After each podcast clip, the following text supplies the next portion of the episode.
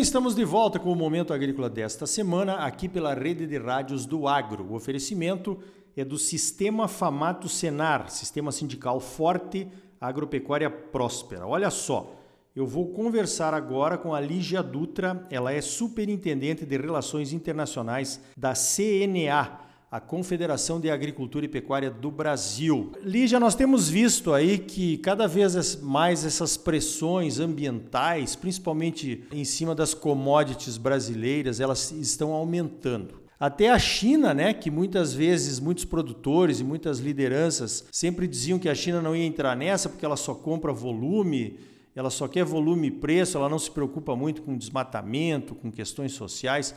Mas agora parece que até a China vai começar a, pelo menos, monitorar algumas questões aí. Eu queria que, em primeiro lugar, você falasse sobre a importância da China para o mercado brasileiro, né, Lígia? Bom dia. Muito obrigada, Ricardo. Um prazer estar falando aqui para a gente conversar um pouquinho sobre esse tema. Começar falando de China, que é um parceiro tão importante do agronegócio brasileiro. A gente exportou muito para eles. Esse ano, que de 2020, a gente fechou nossa balança com uma exportação de 34 bilhões de dólares só em produtos do agronegócio. Então aí a gente vê o peso né, da, da, da China para a gente e principalmente para o produtor de soja, porque o nosso principal produto de exportação para a China é a soja. Então, é algo que a gente tem que pensar, né? Na balança soja foi o nosso principal produto. Nós exportamos 28 bilhões em soja para o mundo todo e 20 bilhões é, foi para a China. Então, assim, é um valor bastante significativo e a gente vê que esse parceiro, quando ele começa a mudar suas políticas ambientais internas, pode ter, sim, né, uma consequência para o Brasil, já que nós somos o principal exportador desse produto para eles. E a mudança está acontecendo dentro da China. A gente já viu que o presidente da China se comprometeu com metas de redução de emissões de gás carbônico, que isso é claro, é gases de efeito estufa, né? É claro que tem um efeito muito maior para o setor energético, que significa um impacto maior nesse setor, mas isso representa para a gente, Ricardo, acima de tudo, que existe uma mudança de mentalidade na China. Então, o meio ambiente está entrando sim na preocupação quando eles falam de desenvolvimento. E as empresas chinesas estão sendo orientadas também a buscar isso. Então, é, a gente vê aí um movimento inicial de algumas empresas mapeando regiões, mapeando produtores no Brasil, para seguir é, orientações ambientais. Então, agora a gente tem grandes compradores, China, Estados Unidos, é, não da nossa soja, Estados Unidos, né, mas é também um grande vendedor, mas compra outros produtos do agro do Brasil, é o nosso terceiro mercado, e também União Europeia com essas diretrizes. Então é algo que a gente tem que estar alerta. Com certeza. No caso da China, né, Lígia? A China, quando resolve fazer alguma coisa, tem que prestar atenção porque eles vão fazer. O regime comunista, né, o partido, eles, eles não colocam obstáculos para a política que eles mesmos definem, né? E, inclusive porque todas, a maioria das empresas são estatais, o governo sendo sócio, ele manda e a empresa obedece, né?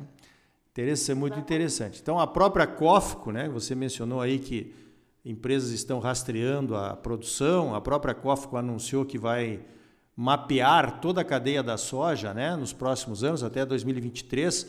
A Cofco é muito grande no Brasil, mas é uma gigante lá na China, a maior distribuidora de alimentos né, na China e, e, enfim, tem um protagonismo muito grande internamente que não deve ser descartado, não deve ser. temos que prestar atenção, como você disse. Né? Agora, Lígia, por que, que o brasileiro, na sua visão, por que, que nós não podemos ser protagonistas nessa questão de mostrar o que fazemos de bem ou de bom? Na questão ambiental e na questão social, porque nós temos a reserva legal, a APP, temos uma legislação única no mundo de proteção ambiental dentro das propriedades. Isso não deveria ser para o Brasil um argumento de vendas e hoje está sendo praticamente uma barreira de vendas? O que está faltando para que o Brasil tenha uma comunicação externa mais eficiente sobre essas questões, Lígia? É, com certeza. O Brasil hoje tem uma agricultura sustentável, né? A ministra Tereza sempre gosta de dizer que é uma potência agroambiental, né? De fato, é isso que a gente tem que mostrar e esse é um diferencial que é positivo para o produtor brasileiro. Por que, que eu falo positivo para o produtor brasileiro? Porque produtores de outros países, quando a gente pega, por exemplo, Estados Unidos, que é um grande produtor e com uma mentalidade às vezes muito parecida até com a, com a nossa, né? De produção, a forma de produção, vê que eles não têm esse, todo esse patrimônio ambiental para poder vender os seus produtos como nós temos. Né? Eles não têm essa conservação que nós fizemos e nem o produtor americano tem a quantidade de obrigações que o produtor brasileiro tem. Então, nós estamos na vanguarda do que é a legislação ambiental. Né? O que a gente tem que fazer agora é conseguir fazer a comprovação de tudo isso que a gente faz para o nosso comprador. Né? Então, é a gente assumir realmente esse protagonismo, o produtor está à frente, mostrando o seu trabalho né? e mostrando para o consumidor final que comprar do Brasil é sim garantir preservação ambiental. Então, esse trabalho que envolve uma parte de imagem, mas envolve também trabalhos nossos internos, estruturantes no país, para conseguir mostrar que todo essa, esse nosso trabalho está sendo de fato executado. É, é, é, essa questão que você falou que falta uma estrutura, digamos assim, no Brasil para a gente chegar com a informação lá no exterior, né, informação verdadeira, é, eu acho que está exigindo algum protagonismo também das nossas entidades, né? Lígia, você acredita que a CNA possa assumir essa questão? Porque aí sim seria uma coisa grandiosa e potente, né? Poderosa para que nós tenhamos essa comunicação. Claro, trazendo a Embrapa, trazendo associações, enfim, todos que precisam participar dessa questão de comunicação aí. Como é que você vê isso dentro da CNA, Lígia? Sim, acredito que hoje em dia existe uma convergência muito maior de interesses, tanto entre o setor privado e o governo, de que a gente necessita dados né, confiáveis da agricultura, então a Embrapa tem tido um, um papel fundamental nisso.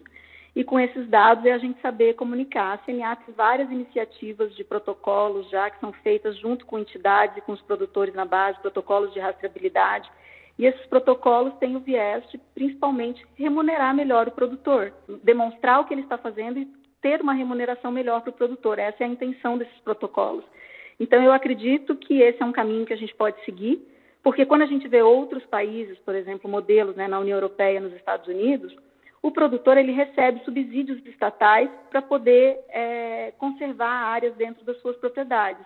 Essa não é uma realidade no Brasil. Aqui o produtor ele tem que conservar né, e ele não recebe nada por isso. Então, talvez uma forma de a gente conseguir diferenciar esses produtos que estão associados à conservação ambiental é exatamente fazer protocolos que façam com que o consumidor final também se responsabilize, já que ele quer a sustentabilidade ele também precisa pagar por isso, né, junto com o produtor. Não pode ter uma conta única para o produtor, aumentando apenas custo de produção. Então, essa é uma discussão que a gente precisa fazer. Só que para fazer essa discussão, de fato, o produtor é que tem que estar na mesa. Né? Hoje a gente está vendo aí muitas é, outras é, entidades que às vezes não representam os produtores e que estão entrando nessa discussão de protocolos também de rastreabilidade. É, a gente sabe, né, Lígia, que essas demandas todas vêm de ONGs, né? Organizações não governamentais e a gente acaba aceitando muitas vezes por pressões e tal. E na verdade, quem deveria estar fazendo a pressão pelos pagamentos por serviços ambientais somos nós, né? Seríamos nós, os produtores brasileiros, por tudo isso que já fazemos aí que você mencionou.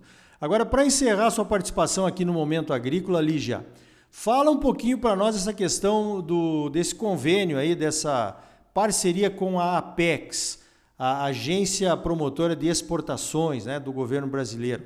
O Brasil tem uma tradição de não sair vender, né? O Brasil, os compradores é que vêm em busca da nossa produção. Essa, essa parceria poderia alterar um pouquinho isso, Lígia? Como é que, como é que ela vai funcionar? Pois é, essa parceria começou no ano passado, né, um pouquinho antes de iniciar a pandemia, e a gente hoje já está com 600 empresas é, rurais inscritas, a gente sempre chama de empresas rurais, né, porque cada fazenda é, um, é uma empresa. Né? O objetivo do, do programa é a gente conseguir ajudar o produtor, a agroindústria, a cooperativa, a exportar os seus produtos, a ver as oportunidades no mercado internacional. Então, é um programa que envolve capacitação para aquele que nunca exportou, não conhece nada do mercado internacional, até encontrar um comprador, para aquele que já está acostumado a exportar, às vezes já exporta para um país, mas quer é, encontrar compradores em outros países. Dentro desse projeto, a gente tem uma parceria também com um escritório em Xangai, então a gente tem um ponto de apoio para quem está entrando na China, que é um mercado muito grande, mas também difícil, porque é um pouco desconhecido de nós brasileiros, né? E ele estimula exatamente isso. O nosso agro é grande, a gente exportou mais de 100 bilhões em 2020, mas ainda é pouco perto da nossa capacidade. A gente pode exportar muito mais. Então, para a gente conseguir botar o nosso produto lá fora, principalmente produtos de pequenos e médios produtores que têm mais dificuldade né, nesse processo de exportação, porque ele é sim um processo burocrático, ele envolve riscos, como todo negócio, né? Mas quando a gente faz com informação, com conhecimento, ele pode ser facilitado. Então, o objetivo do programa é esse: é um programa em parceria com a Apex Brasil e com outras entidades também do setor que estão participando, a OCB e outras entidades, que visa pegar o produtor desde o que nunca exportou, né? Até aquele que já exporta e quer conhecer novos mercados. Muito bem, essa é uma parcela apenas do trabalho que a CNA, né, a nossa Confederação de Agricultura e Pecuária, do Brasil faz aí pelo produtor brasileiro. Eu conversei então com a Lígia Dutra, ela é superintendente de Relações Internacionais da CNA. Queria te parabenizar pelo trabalho e agradecer a tua participação aqui no Momento Agrícola, Lígia. Muito obrigada, Ricardo. É um prazer participar do Momento Agrícola. Parabéns pelo programa. Deixo aqui à disposição né, meu contato, CNA, para todos os produtores que tiverem interesse de participar desse programa do Agro Brasil, Agro BR, que é um programa de exportações nós estamos à disposição na nossa página da internet, tem ah, um registro para inscrições, a gente faz o atendimento, estamos aqui para atender o produtor.